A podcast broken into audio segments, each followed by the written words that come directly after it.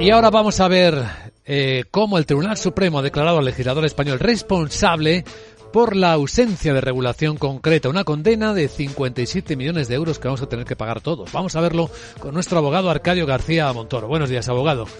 Buenos días, Vicente. ¿De qué hablamos? Pues de esa condena que dices y que nos podíamos haber ahorrado los españoles, ¿no? Durante los años eh, 2015, 16 y la primera mitad del 17 no tuvimos una normativa en materia de derechos de propiedad intelectual que corrigiera ese modelo que anteriormente el Tribunal de Justicia de la Unión Europea había tumbado, aquel modelo de la compensación por copia privada.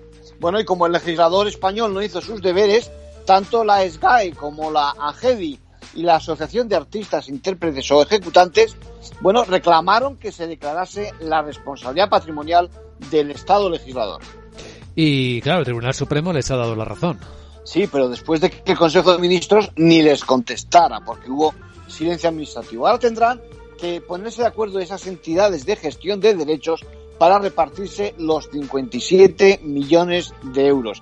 Al final, alguno va a pensar que el resultado es el mismo que se pretendía desde el Estado, porque lo que desautorizó en 2016 el Tribunal Europeo fue que precisamente el español, el sistema español cargaba el gasto a los presupuestos generales del Estado. Y miren, fíjense ahora quién tiene que pagar los platos rotos. Pues también el Estado.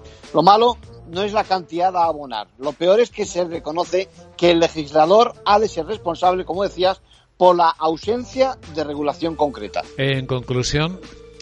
Pues eso, mucha atención porque de legislador que no hace sus deberes podemos contar unas cuantas más.